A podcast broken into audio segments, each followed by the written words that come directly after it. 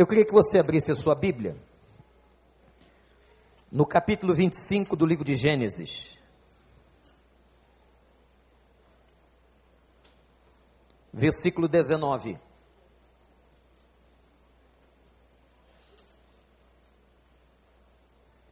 Gênesis 25, 19. Esta é a história da família de Isaac, filho de Abraão. Abraão gerou Isaac, o qual aos 40 anos se casou com Rebeca, filha de Betuel, o aremita de Padã Arã, irmão de Labão, também arameu. Isaac orou ao Senhor em favor de sua mulher porque era estéril. O Senhor respondeu à sua oração e Rebeca, sua mulher, engravidou. Os meninos se empurravam dentro dela, pelo que disse: Por que está me acontecendo isso? Foi então consultar o Senhor.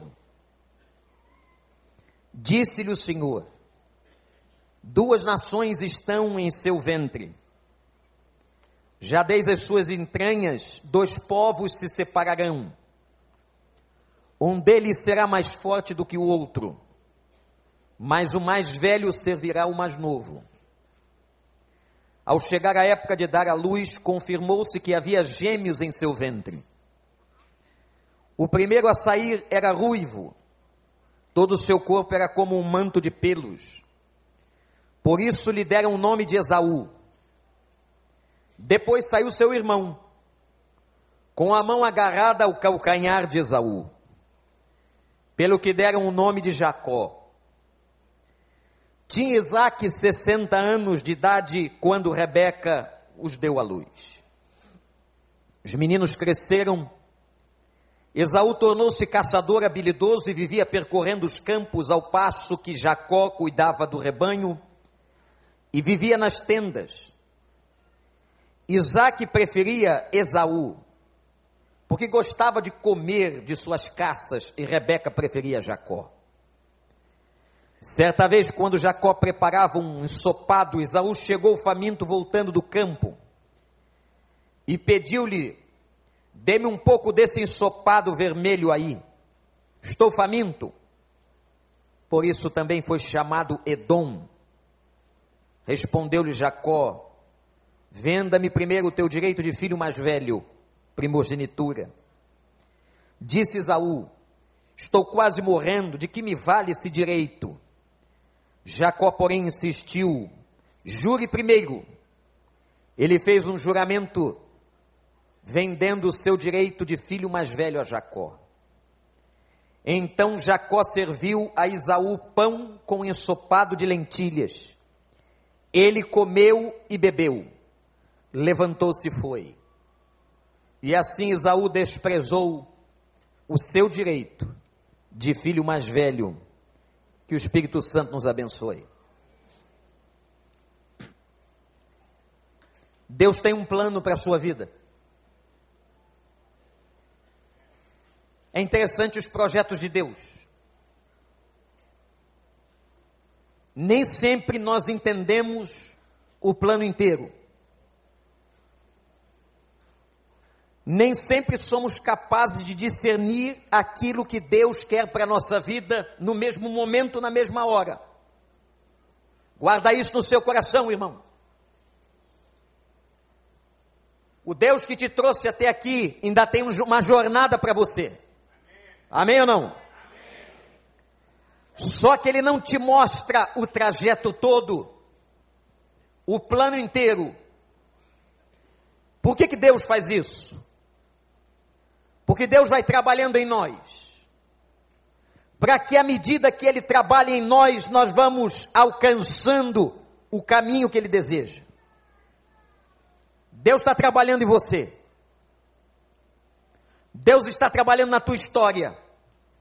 Porque o rumo, a história, a estrada que Ele tem para a tua vida ainda é longa e tem muita coisa para você fazer para a glória dEle. Tem muita coisa para você viver. O plano e o projeto de Deus na linhagem de Abraão era claro. Era formar um povo. Vocês se lembram das orações dos profetas que sempre evocavam o Deus de Abraão, Isaac e Jacó? Cada profeta que orava dizia ao Deus a quem estava orando. E quando os profetas israelitas oravam, eles diziam ao Deus de Abraão, Isaque e Jacó. Acompanha comigo a linhagem. Abraão é tirado da Mesopotâmia. E vejam como Deus não conta. Como Deus é o Deus da surpresa. Ele disse: Abraão, sai da tua terra, da terra da tua parentela e vai.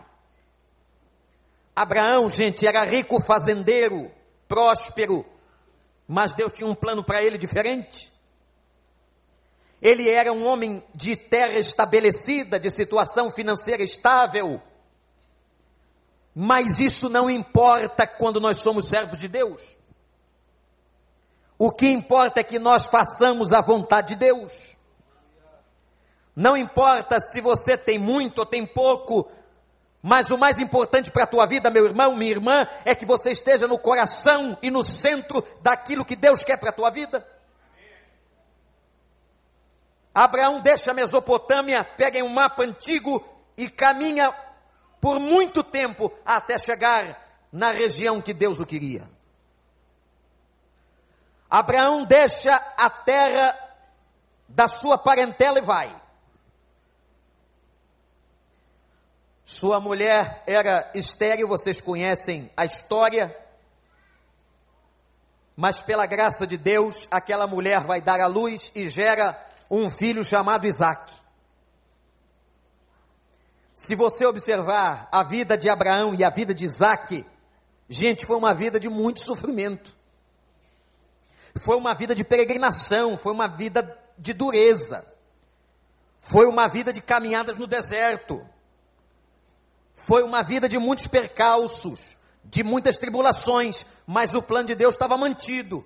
Porque presta atenção no que eu vou dizer para você, olha para mim, não importa quais sejam os tamanhos dos percalços na sua história, mas se Deus tem um plano, ele será cumprido. Deus não falha nas suas promessas. E não importa o que acontecer, nem mesmo, nem mesmo as intercorrências do inferno podem bloquear os planos do Senhor. Aquilo que Deus tem para a tua vida, Deus te honrará. Era muito percalço na história de Abraão e de Isaac. Mas Deus cumpriu, tirou Abraão daquela terra, fez uma mulher estéril engravidar,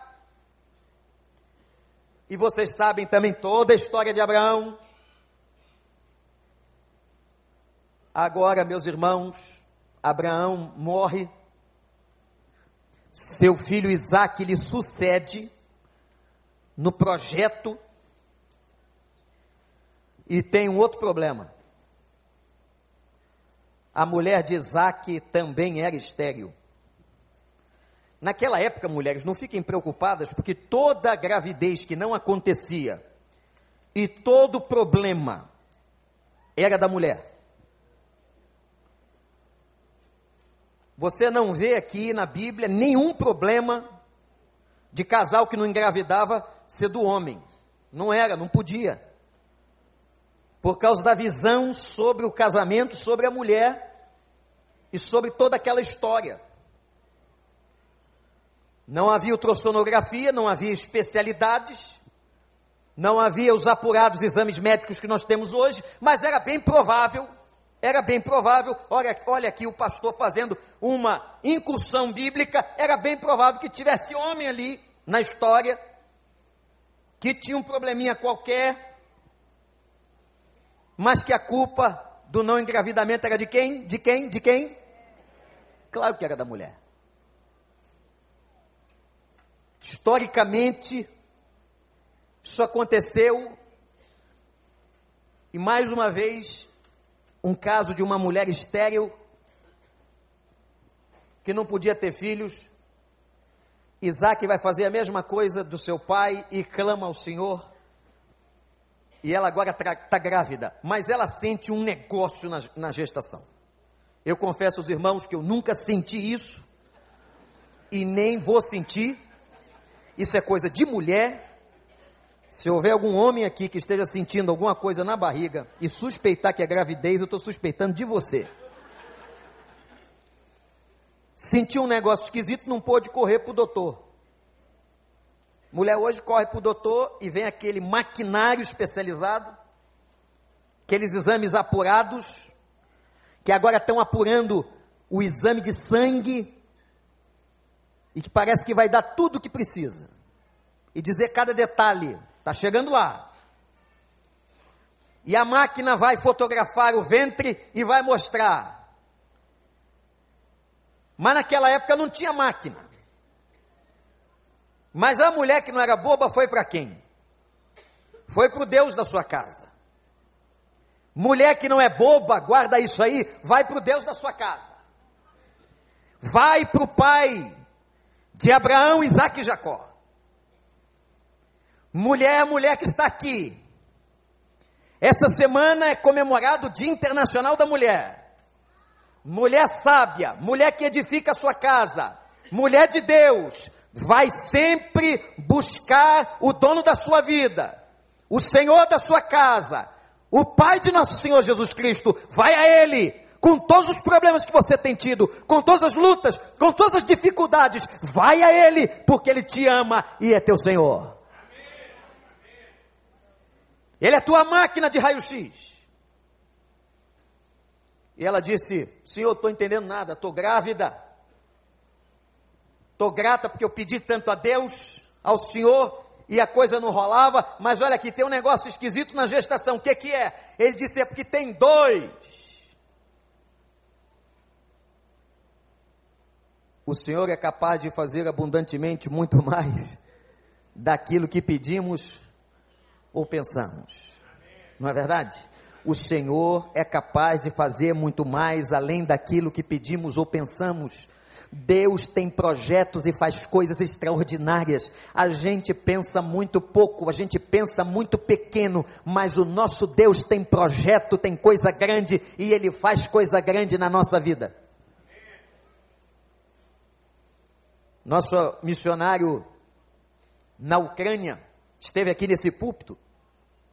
Coloquei ele aqui na frente, nós oramos porque ele queria tanto um filho. Tanto um filho. Era o sonho de Anatoly e Irina, casal ucraniano que cuida de 13 países, missão de 13 países pela Junta de Missões Mundiais. Eu me lembro quando a gente levantou as mãos aqui na igreja, oramos por eles, e eles não engravidaram, ela não engravidou. Algum tempo depois eu fui à Ucrânia e ele me disse, pastor, eu estou com um projeto de uma adoção. Eu disse, maravilha. Adoção é uma das coisas mais lindas que é na existência humana. Tem que se ter um amor ainda maior, coisa maravilhosa, faça isso. Adotaram uma criança lindíssima e um mês depois ela estava grávida. E ele ligou para mim, mandando escrever um e-mail disse: E agora, pastor? Aí eu disse: E o Senhor é capaz de fazer abundantemente muito mais, além daquilo que pedimos ou pensamos. Você queria um, queria muito, Ele te deu dois. Louvado seja o nome do Senhor. Glória a Deus, gente. E tem dois no ventre da mulher aqui. Mas os bichinhos estão brigando na barriga. Aquela confusão é revelada por Deus que aquela era uma confusão de duas nações e estava no ventre daquela mulher a linhagem de Israel e a linhagem árabe. Isaú daria origem aos árabes e Jacó daria origem a Israel. Só Deus pode arquitetar um plano desse. Volta comigo lá atrás, eu estava comecei falando de Abraão. De uma mulher estéril lá, lá atrás. Os planos de Deus nunca falham. E Deus abençoa Abraão, ele gera um filho e vem Isaac. Os anos passam, Isaac também casa com uma mulher estéril. Os planos de Deus nunca falham. E ele é soberano. E agora a mulher de Isaac está grávida de gêmeos. E Deus faz uma revelação dentro dos seus planos. Eu tenho planos. E agora diz o texto que eles vão nascer e o primeiro que nascesse era o mais velho. Você chega para gêmeos e pergunta assim: quem é o mais velho? Geralmente eles não sabem responder. O mais velho é o que saiu primeiro, mas foi no mesmo dia, praticamente na mesma hora. Mas vai ter ali uma fração de segundo que vai fazer com que aquele que sai primeiro seja mais velho. E Jacó saiu, sem cesariana. E quando ele sai, vai nascer o Jacó. Isaú sai primeiro, vai nascer o Jacó. Quando Jacó sai, parece que sai quase um em cima do outro, ele sai agarrando o calcanhar do irmão. Irmão, uma bênção, não é não, gente? A gente briga desde o ventre. Mas é bom. Só quem pode falar mal do meu irmão sou eu. E ai daquele que fala mal do nosso irmão. A gente parte para cima. Ele não presta, não vale nada, é isso e aquilo, mas só eu posso dizer. Não foi assim com seu irmão? Quantas brigas? Quem é que teve irmão e brigou com seu irmão? Gente, vocês são pecadores, vocês brigaram em casa. No outro dia, o Gabriel, nas suas inalações, aquele menino está ficando cada vez mais preocupante, ele disse assim: Pai, eu quero um irmão. Calma aí, irmã. Glória a Deus, porque o ventre não é seu. É fácil dar glória a Deus no ventre dos outros. Aí, eu quero um irmão. E ele vem positivo. Quase que me acusando pela falta da criança. E eu disse: Para que você quer um irmão? Ele, na hora, na lata, eu quero brigar com ele.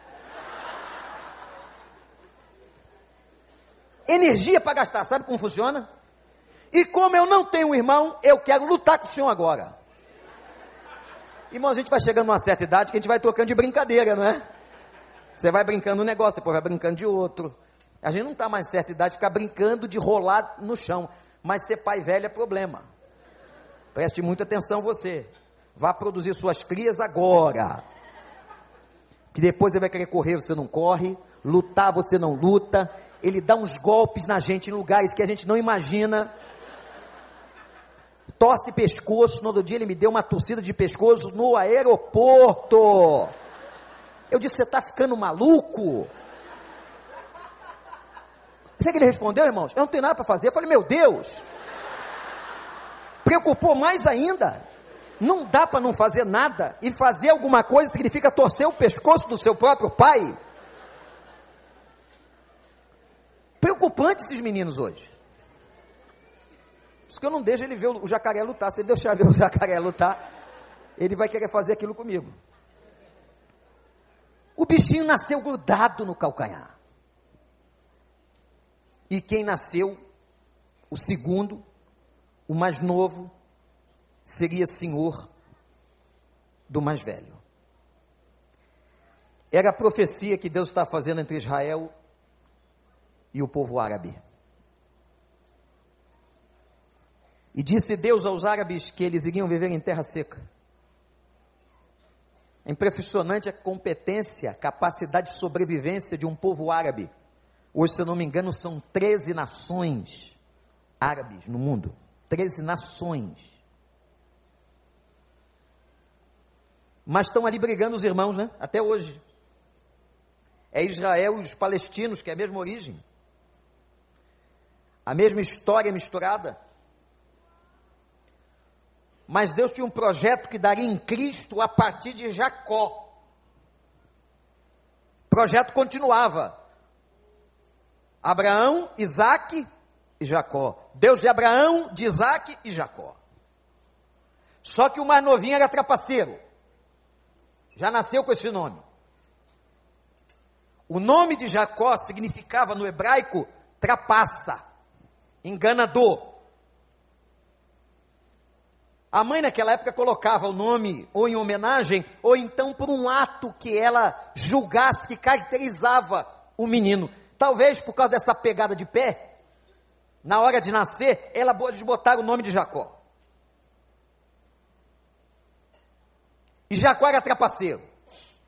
Primeira trapaça dele está narrada aqui.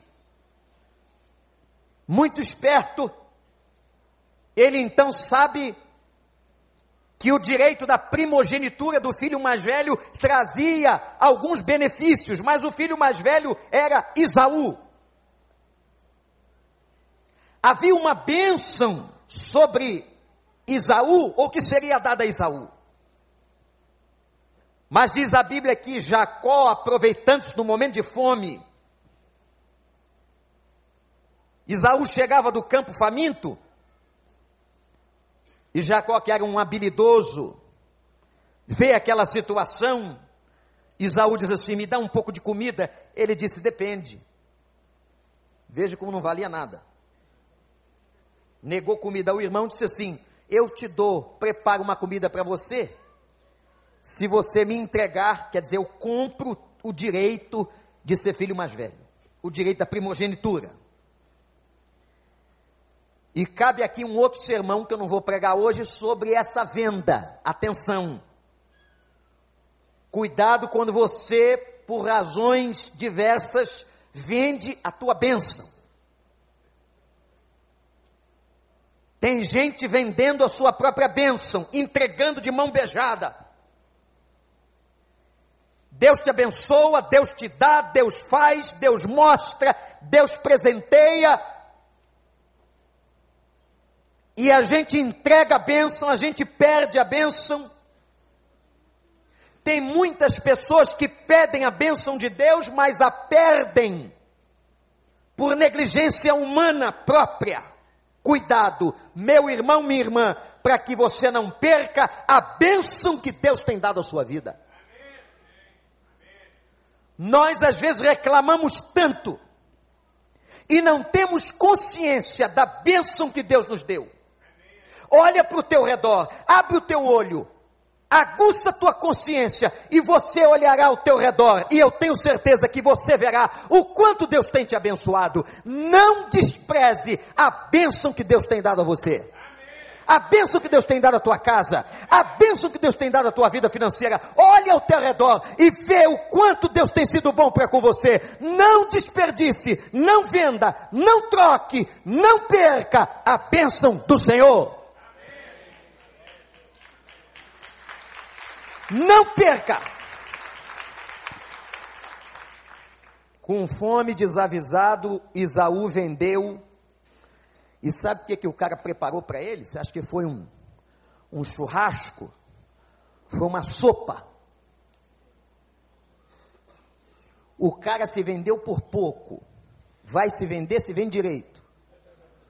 Prepara aí um uma churrascada de, de carneiro, uma coisa dessa aí que eu vou comer mas foi um prato de sopa de lentilha.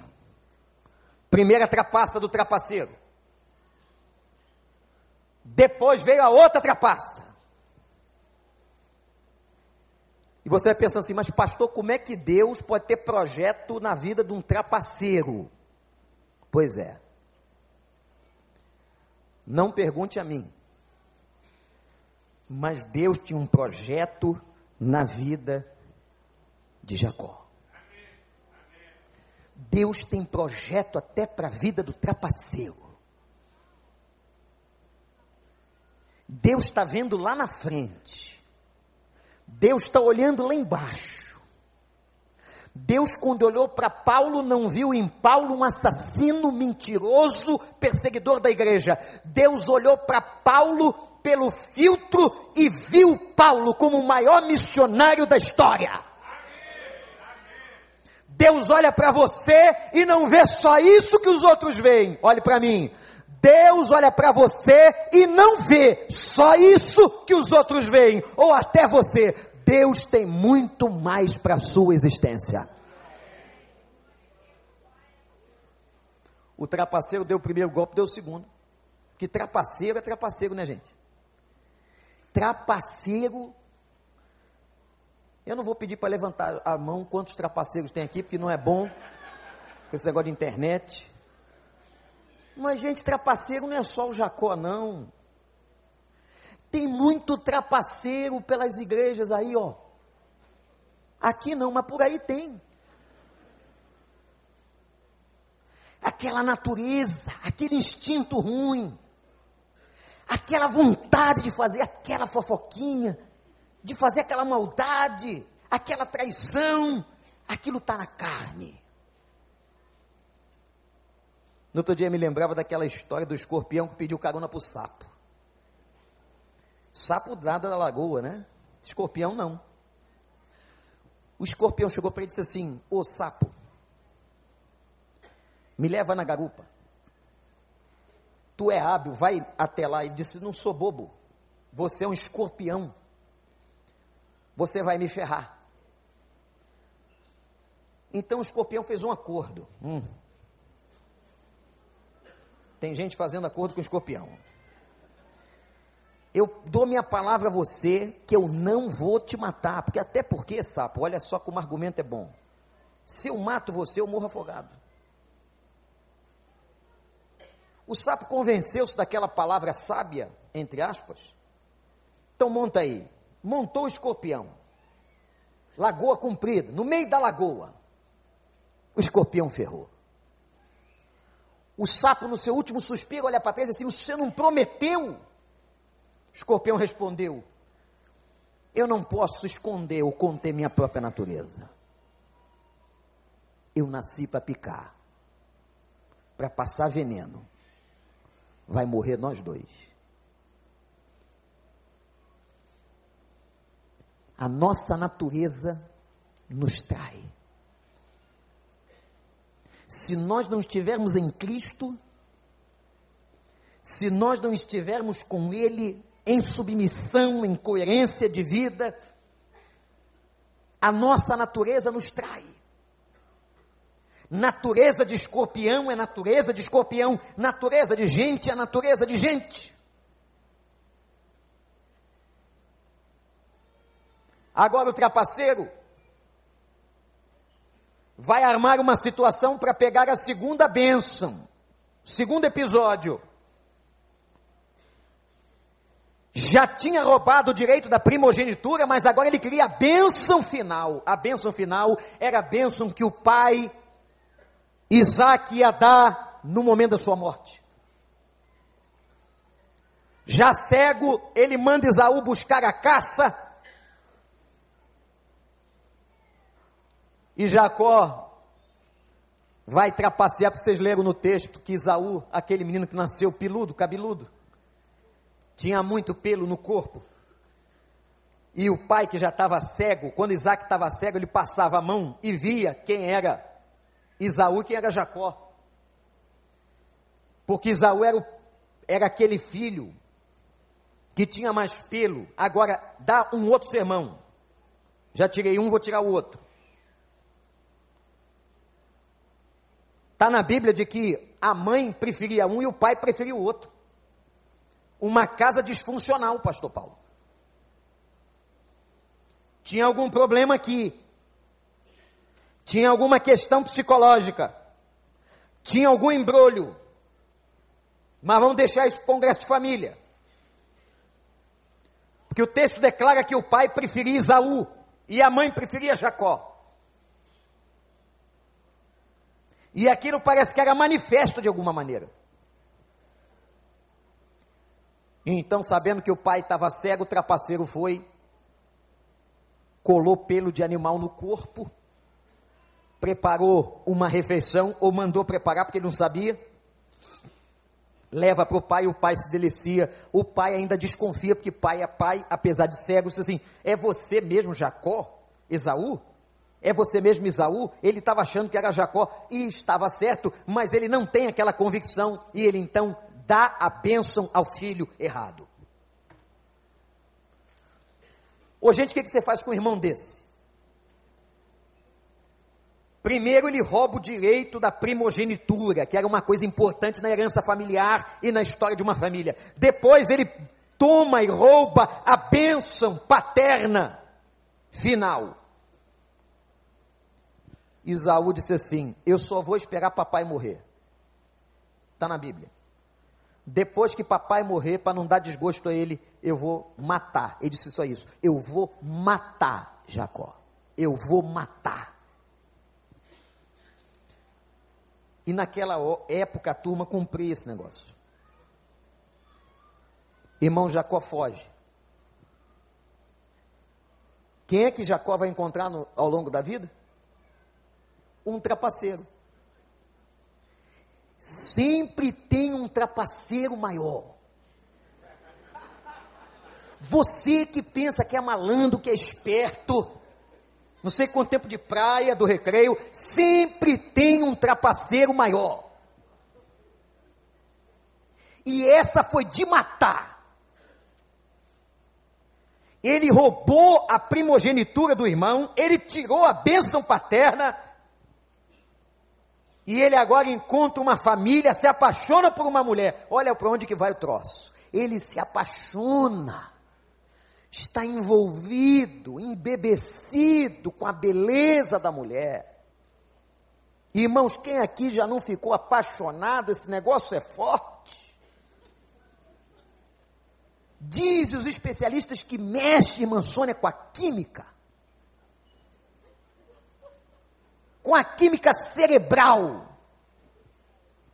Causando um vício, uma necessidade. É por isso que os apaixonados ligam o dia inteiro. Não te liguei ainda hoje. Ligou de manhã, não está lembrado? Ah, mas que bom que estou ligando de novo. E fica aquela melação, não fica? E é assim, em casa, é no sofá, o apaixonado lembrando. Jacó está apaixonado por uma mulher e disse: Eu faço qualquer coisa o trapaceiro maior disse: Trabalha para mim de graça. Trabalha para mim de graça e eu te dou essa mulher. Quando? Semana que vem? Sete anos. E o tal do Jacó, que tinha aprendido a trabalhar direito, trabalhou direito. Gente, eu fico imaginando, é bonito na Bíblia, a gente conhece o texto, mas eu fico imaginando a noite da lua de mel. Na tradição, a mulher ia tapada. Tapada que eu digo com véu. Ninguém via nada. Devia ser irmã, tudo mais ou menos mesmo top. Com sapato você não sabe quem é quem. Ele então recebe no altar, leva para a festa, dança. Dançou. Chega no quarto, meu amor, sete anos te esperando, sete anos de sonhos, imaginando você nessa hora de lingerie. Afinal de contas, cheguei até aqui e tiro o pano e era outra. E a mim me parece que era mais prejudicada visualmente. A mim me parece. Porque tal é a decepção. Porque se ela fosse, gente, uma entrega melhor, né? O cara ia ficar triste, eu estou apaixonado, mas vamos lá. Mas quem, né? Mas não era. Ele vai reclamar com um trapaceiro maior, diz: Você me enganou, olha quem está falando, você me enganou. A vida dá voltas. Nem tudo a gente paga aqui, como alguns dizem. Vão pagar num lugar pior, mas há coisas que se paga aqui. O trapaceiro fala com o trapaceiro maior: Você me enganou. Eu quero é a outra, você mandou a irmã. Você não tomou conhecimento do negócio na minha terra. Aqui é diferente, a banda toca diferente. Aqui vai primeiro a mais velha, ainda era mais velha.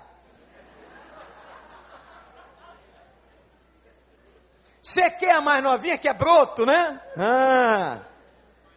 Tem irmão que na viuvez é só o broto. Eu não tiro razão, não. Cada um tem o seu pensamento. Perguntei uma pessoa assim: o senhor está quantos anos? 70. Vai casar de novo? Vou. Olha isso, pastor Paulo, o senhor que é pastor de família. 70. E aí? Já tem no mercado, já encontrou uma senhora? Que senhora? Por quê? Não, eu tenho um, um parâmetro. Falei, qual parâmetro? No máximo 35. Senhor tem certeza do que está dizendo? Tenho. Para que eu vou juntar duas receitas médicas? Já basta a minha despesa. Se eu arrumar uma outra de 70, é muito remédio para uma aposentadoria só. Irmãos, eu confesso que há certa lógica. Mas não vou me aprofundar nisso, que dá o terceiro sermão. Ah, você quer a outra também? Vai ficar com essa e tem que trabalhar mais sete anos. 14 anos. Até o dia que ele recebe a mulher amada. Gente, depois de 14 anos você já tinha desistido, não tinha não? Hein? Não tinha aquele negócio lá naquela, parece que não tinha aquela frase, e a fila anda. Não tinha, o cara ficou na fila.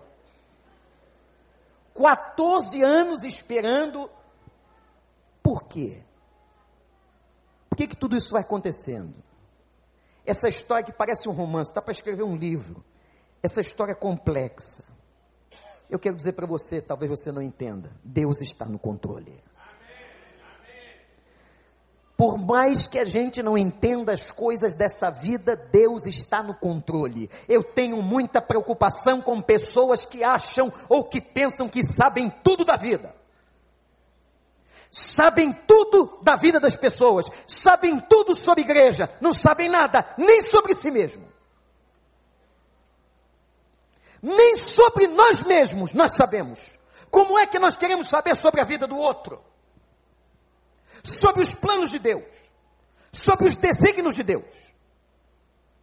Nós temos é que colocar o joelho no chão e entender que a soberania, que os desígnios e que os caminhos pertencem ao Senhor.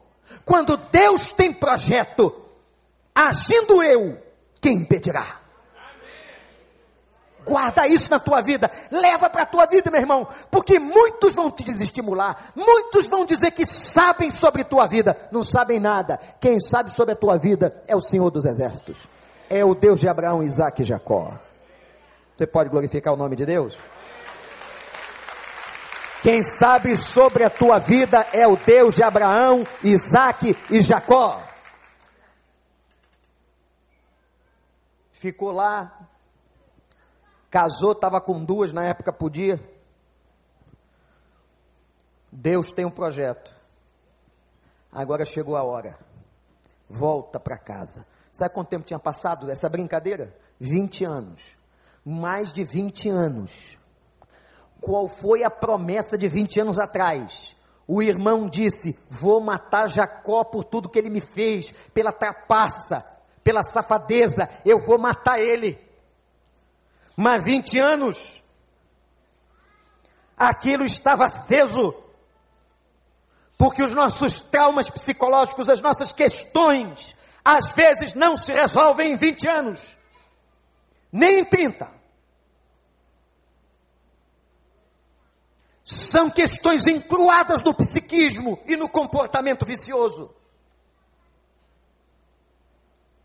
E nós não entendemos por que, que às vezes Deus não cura. Por que, que Deus não resolve o problema? Por que, que as coisas não acontecem no tempo que nós gostaríamos que acontecesse? Porque a soberania dele, o projeto é dele, e só ele sabe o futuro. Você não sabe, eu não sei o que vai acontecer daqui a cinco minutos. Deus diz para ele: volta, volta, Jacó, está na hora de voltar para casa. Eu, eu, eu não posso voltar para casa. Eu tenho um juramento de morte dentro da minha casa do meu irmão. Eu estabeleci-me nessa terra, aonde tenho muita riqueza. Eu me casei com mulheres dessa terra. Eu tenho filhos nessa terra. Eu estou estabelecido nessa terra. Volta para a casa do teu pai. Ele entra numa crise. Agora vai girando a tua Bíblia devagarzinho. Ou fazendo o rolamento do iPad que você tem nas mãos ou iPhone. Olha comigo o capítulo 25. Nós lemos até o último versículo do capítulo 25. O capítulo 26 vai contar uma história que se passa com o pai de Jacó, Isaac e Abimeleque. O capítulo 27. Isaac então dá a bênção a Jacó, como já lhes contei. No capítulo 27 ainda ele foge. No capítulo 28, a história da fuga. E no capítulo 29, os casamentos. No capítulo 29, os filhos de Jacó. No capítulo 30, a riqueza e a prosperidade desse homem. Deus no negócio. No capítulo 31, ele se separa do seu sogro Labão. Ainda no 31, Labão vai persegui-lo. Faz um acordo. No capítulo 32, 20 anos depois que ele tinha saído de casa, Deus o chama para voltar. Agora é a hora do trapaceiro mudar. Chegou a hora de Deus. Gente, você tem uma pessoa vivendo com você, que você conhece, que você ama, que você queria que mudasse, não é verdade? Você queria que aquele pai se convertesse, que aquela mãe se convertesse, que aquele irmão fosse diferente, você queria que isso tivesse acontecido. A gente gosta, é da nossa natureza, controlar o destino das pessoas.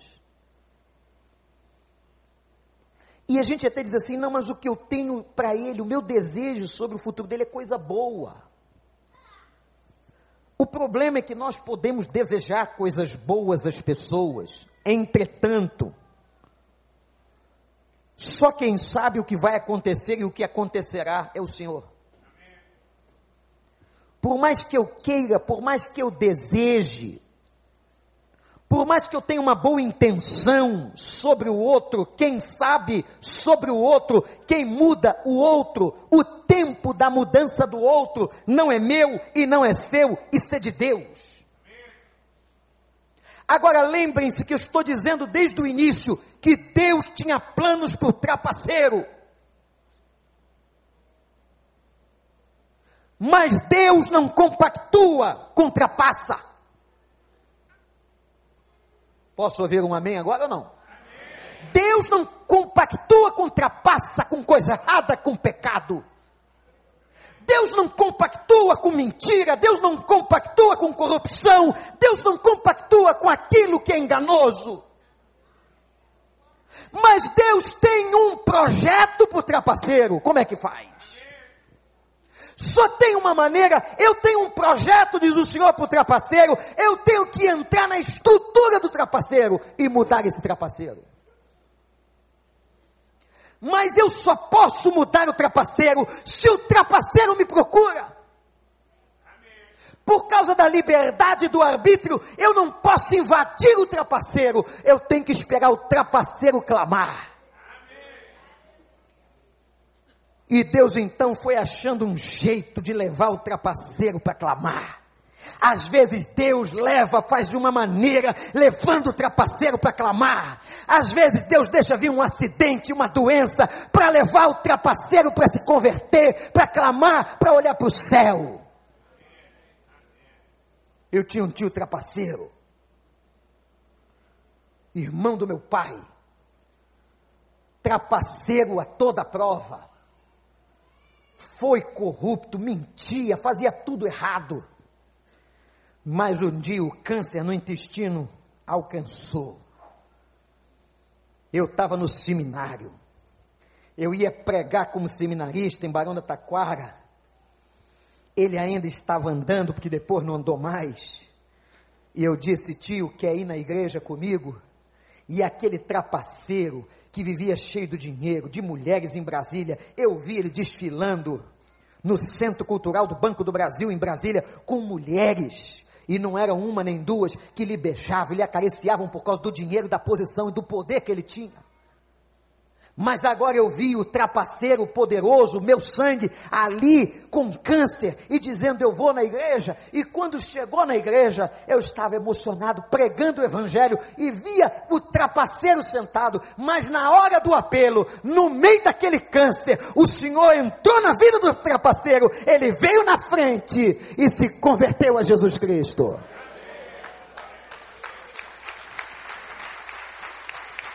Deus faz algumas coisas deixando que o trapaceiro entenda que precisa dele.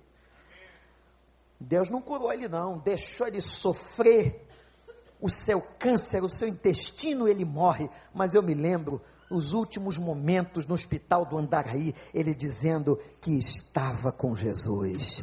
Eu jamais ouviria isso de um homem seco, cético, carnal, mentiroso, trapaceiro. Mas quando Deus age, ninguém impede. Ele se permitiu, ele abriu, e foi por causa da doença que ele chegou a Cristo. Se por causa de uma doença, um parente teu, um amigo teu chegar a Cristo, glorifique o nome do Senhor se é por causa de uma crise que ele está chegando ao Evangelho, se é para salvar a alma, glorifique o nome do Senhor, que o corpo vai perecer, mas a alma vai estar salva. Louvado seja o nome de Deus!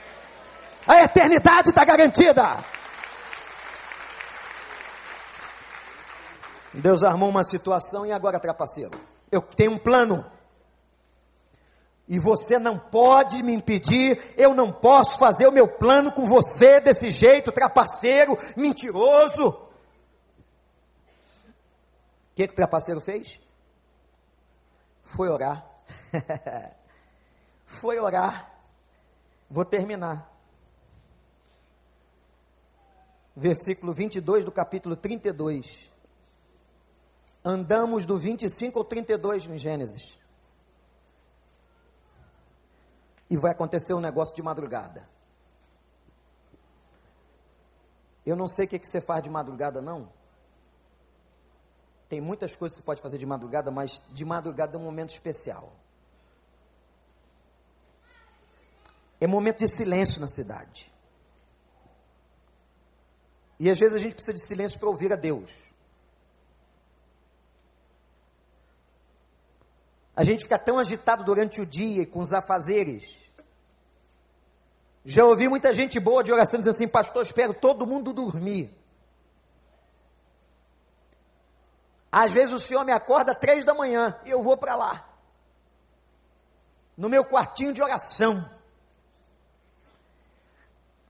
No meu cantinho do sofá. Ali perto da cortina eu me ajoelho. Tudo isso eu já ouvi. E foi naquela madrugada que o trapaceiro foi prestar conta. Diz o texto que ele levantou, tomou suas duas mulheres e duas servas, e a essa altura, olha aí, gente, onze filhos.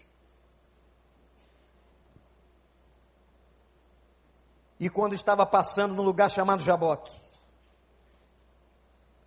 depois de havê-los feito atravessar o ribeiro, faz passar também tudo que possuía, porque estava rico, Jacó se tornara próspero nas terras de Labão e ficou sozinho. Olhe para mim. Tem que ficar sozinho. Tem momento na vida da gente que não vai participar ninguém. Nem a esposa, nem o esposo, nem os filhos, nem os conselheiros, nem os amigos. Tem hora que é para ficar sozinho. Tem hora que, como diz o Bill Hybels, você vai ouvir só o sussurro, o vento do sussurro. Tem hora que você vai ter que estar ali. Você e ele. E Jacó ficou sozinho. E quando ele estava sozinho, veio um homem, diz o texto, que na verdade não era um homem. E eles começam uma luta. Que luta era essa? Era a luta do trapaceiro com a santidade. Era a luta de um homem que fez tudo errado com aquele que tinha para ele um projeto. Essa luta se estabelece até hoje. É a luta de um homem carnal contra um ser celestial. É a luta da minha vontade contra a vontade de Deus. E não precisa tocar o gongo. Ninguém anunciou que ia ter uma luta. Não teve uma discussão. Não teve xingamento. Não teve provocação. Não teve encarada do UFC. A encarada do UFC é provocatória. É marketing da provocação. É um momento em que o atleta começa a ter raiva. É um momento em que olha no olho e vê o outro inimigo. É um momento da inflamação. Não teve nada disso. Quando Jacó chegou naquele vale sozinho, começou a luta e a briga. Era a briga dele com Deus. Era a briga da sua carnalidade com a santidade de Deus. Era a briga da sua fraqueza com a grandeza de Deus. E a luta durou a madrugada toda. Quanto tempo está durando a luta? Deus te chamando, você indo para outro lado. Deus pedindo santidade e você indo para o pecado. Deus querendo você uma pessoa de oração e você fugindo. Deus te dando portas e você indo para o outro lado. Quanto tempo você está lutando contra Deus? Só que tem uma hora que diz o texto que quando Jacó viu, viu que não dá para dominar, quando Jacó viu que não podia dominar aquele ser celestial, aquele ser que não era humano, quando Jacó percebeu já de manhã, eu quero dizer uma coisa para você que tem lutado contra Deus. Essa briga você já perdeu. E você perdeu não para uma pessoa que te odeia, você perdeu para uma pessoa que te ama. Essa é a diferença, louvado seja o nome dele. Ele ama você. Ele está lutando pelo teu melhor. Ele está lutando com você, sacudindo você. Abre teu olho, olha para mim, me vê, me vê. Ele está lutando com você porque ele quer você. Ele ama você. E você está achando que é para fazer mal? Não. Não é para fazer mal, não. Quando ele viu que não ia dominar aquele anjo, e quando o anjo percebeu que ele não ia parar de lutar, que interessante. Deus disse assim: acabou a brincadeira, Jacó. Você sabe como é que se dá uma luta? Olha para mim, porque eu fui um exímio lutador. Primeira posição do lutador. Tá manjando? Olha para cá. Por que, que ele faz isso? Porque ele está botando a musculatura em rigidez, porque ele está firmando a base, porque ele não pode cair, porque ele não pode igual banana. Tem gente que vai lutar como banana. O que, que você quer? Vai apanhar, vai morrer. Ele fixa a base no chão, ele trinca, ele busca a musculatura rígida. Quando o anjo percebeu que ele estava forte demais, ele fere o segundo músculo mais forte do corpo humano, o primeiro mais forte de uma luta, a juntura do, da coxa. Tu não vai ficar mais em pé. Só de curiosidade, sabe qual é o primeiro? É o da mandíbula. Cuidado com gente que morde, hein? Não é isso, doutor? Cuidado. Feriu aqui. Feriu na base, feriu na posição. Dizendo, Jacó, a força é minha. Você não é nada, cara. Eu só estou te deixando lutar para ver o quanto você é lutador, quanto você quer essa bênção, quanto você quer essa vitória. A parte de luta é tua, mas a vitória é minha. Olha quem está falando contigo, Jacó. Eu firo você, e a partir daquele momento, Jacó passa a ser um homem que manca.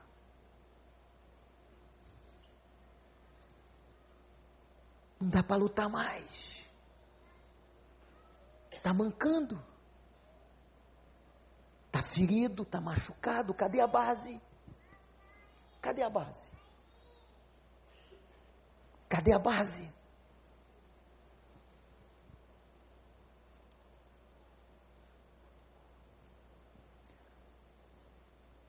Quando o homem feriu a articulação da coxa de Jacó de forma que deslocou a coxa. Ah, tratamento de Deus dói. Ô oh, gente, tratamento de Deus dói. Quando Deus às vezes quer tratar uma coisa na tua vida, Ele vai mexendo em cada lugar que dói. Vai tirando umas coisas que doem, vai removendo coisa que dói. Deslocar uma coxa. Talvez tenha saído da posição. Quem sabe o fêmur deslocou, a dor foi dilacerante. Enquanto lutavam, o homem não parou. Nessa vida tem uma parte que é sua, tem que lutar, tem que lutar. Tem que lutar, não esmorece não, tem que lutar e lutar de madrugada, vai de madrugada para a luta. A nossa luta não é contra carne e sangue, é um problema espiritual que você está passando. Vai de madrugada lutar. Vai de madrugada em oração, vai na presença do Senhor, clama ao Senhor, agarre-se e diga: Eu não saio daqui até que o Senhor me dê a revelação e me abençoe. Lute, é a tua parte. E diz o texto: Eu não vou deixar ir até que você me abençoe, disse Jacó. Lutar por uma bênção, quanto custa? Quanto custa, igreja? O que vale? De repente vai valer a fortuna toda que você construiu de repente vai valer muita coisa. A bênção de Deus é algo caro. É dadivoso, mas é caro. Dá para entender? É valioso. É potentoso. Diga para o Senhor: Senhor, eu não vou desistir, eu não vou sair desse quarto, eu não vou sair desse vale, eu não abandono essa madrugada até eu ver a tua mão, a tua bênção na minha vida. Eu não saio daqui até o Senhor me abençoar. Isso é um homem persistente na madrugada, clamando e recebendo a presença do Espírito do Senhor. Que Deus, Deus gosta de quarto de oração. Deus gosta. Deus gosta de sala de oração. Não por causa da parede em si, mas Ele gosta do servo, da serva que está lá dentro, abrindo o coração, contando tudo. Ele gosta, sabia disso? Ele gosta. Eu não saio daqui até a bênção chegar. Deixe-me ir, pois o dia chegou. Lutaste a noite toda. Não, não vou deixar. Qual é teu nome? Ele disse Jacó.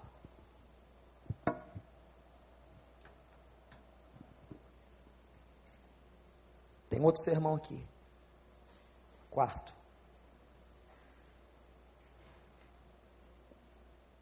O homem não sabia o nome dele? Vocês acham que Deus sabe seu nome? Você acha que Deus sabe com que nome seus pais te batizou, te colocou na certidão do cartório? Quando o anjo pergunta qual é teu nome, o que, que estava sendo feito, era que Deus estava confrontando Jacó com ele, ele mesmo. Sabe qual é a resposta? Qual é teu nome? Eu sou trapaceiro. Agora Jacó cai em si, falando o seu nome, relembrando sua história. Eu sou trapaceiro. Trapecei, trapacei minha casa, trapacei mentir para meu pai, trapacei meu irmão duas vezes, fugi, eu sou trapaceiro, eu sou Jacó. Mas foi na luta, foi na oração, foi na madrugada, que ele respondeu: Eu sou Jacó. E o homem disse: Você não é mais Jacó, mas agora você é Israel. Mudou tudo. Só muda, olha para mim. Se você guardar só essa frase, eu estou pregando há quase uma hora. Mas se você guardar só essa frase, pelo Espírito Santo de Deus, vai ser suficiente as coisas só mudam no quarto de oração e na madrugada do clamor. O deixar de ser Jacó para ser Israel é mudança operada pelo Espírito Santo. Mediante quebrantamento, agora muda tudo. E eu quero dizer para você: se você conhece algum Jacó, ou se você tem sido Jacó, tem jeito. Deus muda tudo, tem jeito. Teve jeito para mim, teve jeito para você, tem jeito para qualquer pessoa. Glorifique a esse Deus que dá jeito. Seu filho não está perdido, não. Sua filha, seu marido, sua esposa, aquela pessoa tem jeito. Eu tive jeito, você teve jeito, Deus dá jeito em qualquer um. Você não é mais trapaceiro. Teu nome agora é Israel, lutador, que luta com o Senhor.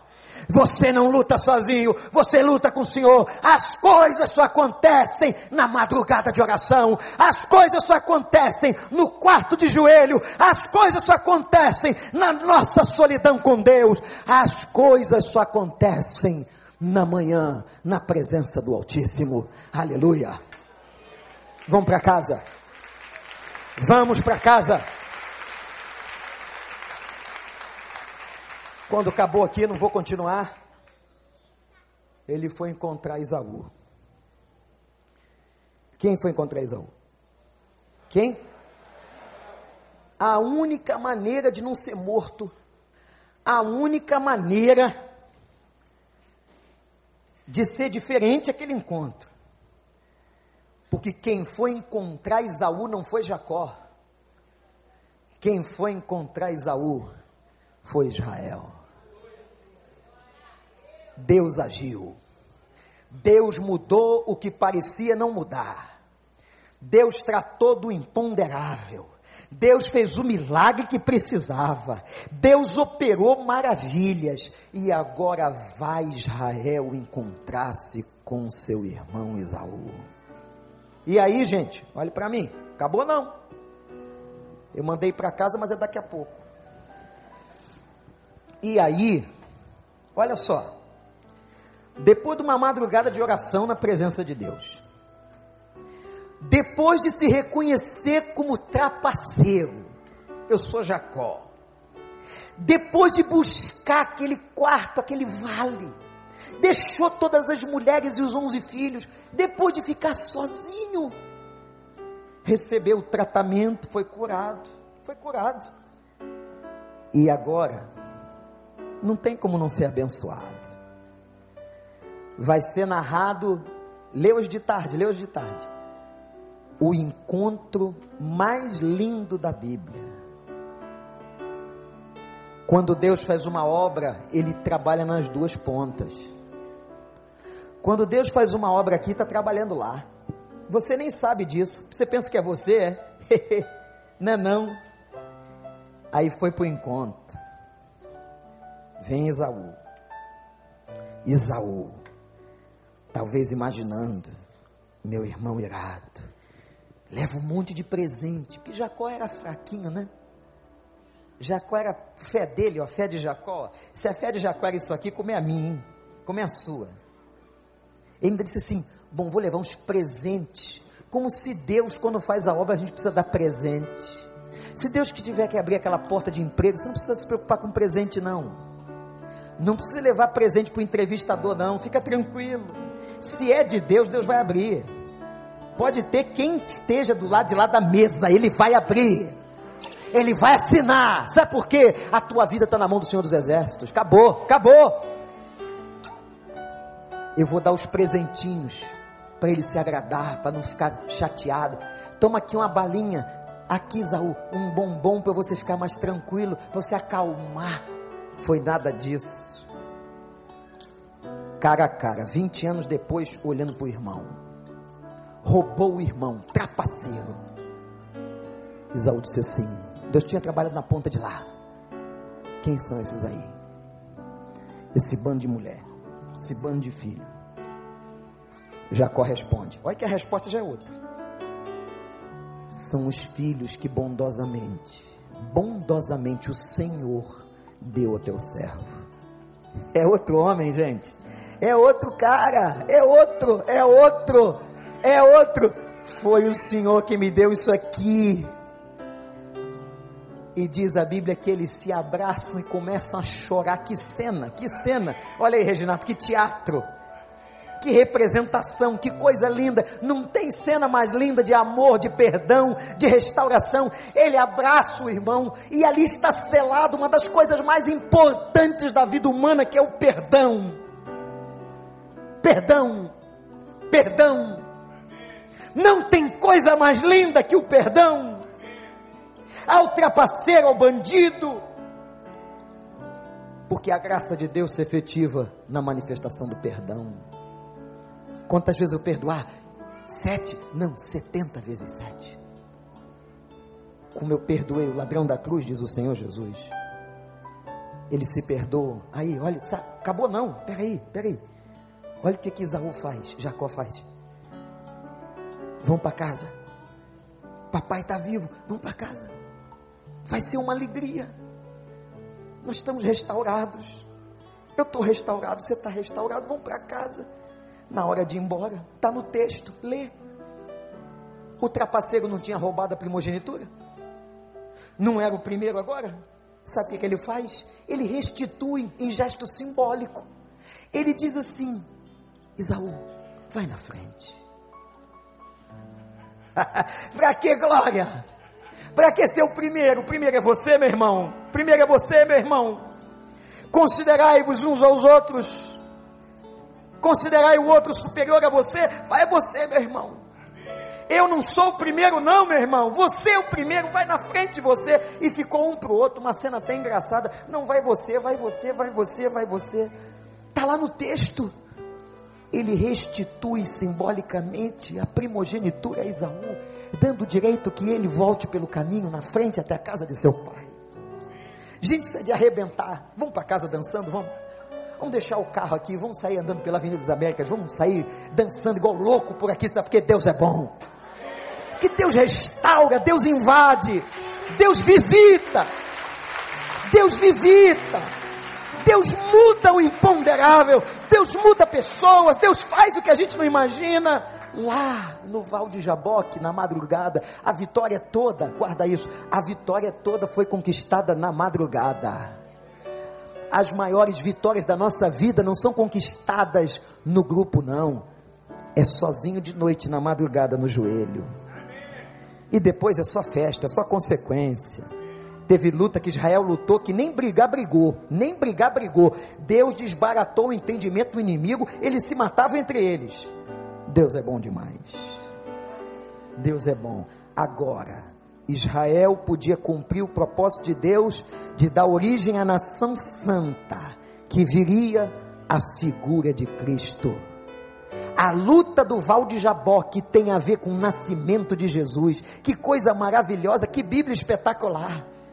A luta do Val de Jabó, que tem a ver com a vitória lá na frente, séculos depois. Porque o nascimento de Jesus, olha lá na genealogia, ele é dessa linhagem aí. Quando Deus tem propósito, ninguém interrompe. Quando Deus tem proposta, ele vai levar até o fim. E ele muda o que tiver que mudar. Se você é Jacó, saia daqui hoje, Israel, na presença do Senhor. Abaixe sua cabeça. Vamos adorar Deus. Eu quero ser Senhor amado, como um vaso nas mãos do oleiro. Quebra minha vida no vale de Jaboque, Senhor. Quebre a minha vida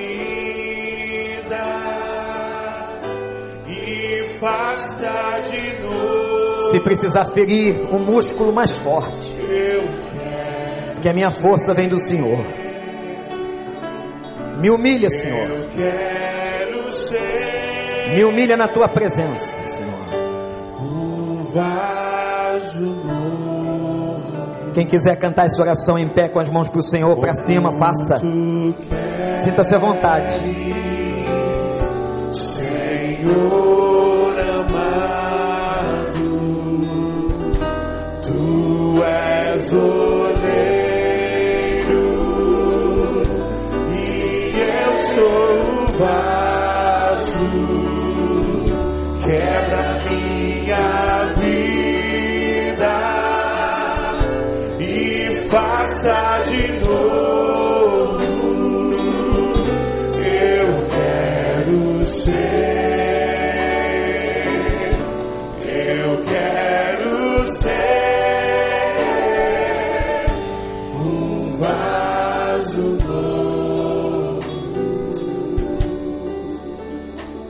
Meu Deus, meu Pai. Obrigado pelo val de Jaboque na nossa vida. Obrigado porque tu és o Deus de Abraão, Isaque e Jacó. Tu és o Deus de Israel. Faz a gente sair daqui hoje, Senhor, entendendo que o Senhor tem planos maravilhosos para a nossa vida. Que o Senhor tem que vencer cada Jacó de dentro de nós, cada trapaça. Ajuda-nos, Senhor. Obrigado pela esperança de Israel. Obrigado pela vida. Obrigado pelos planos. Tem muita coisa boa para acontecer, Senhor. Tem muita coisa pela frente. Não vai terminar assim a história. Não vai terminar assim. Que o Senhor está conosco. O Deus de Jacó é o nosso refúgio. Leva-nos para o vale se precisar. E que a gente possa amar madrugadas de oração, de joelho. Obrigado, Senhor, porque o Senhor muda o imponderável. Obrigado, Senhor. Que pode passar 20 anos, mas as tuas promessas e os teus planos não são impedidos.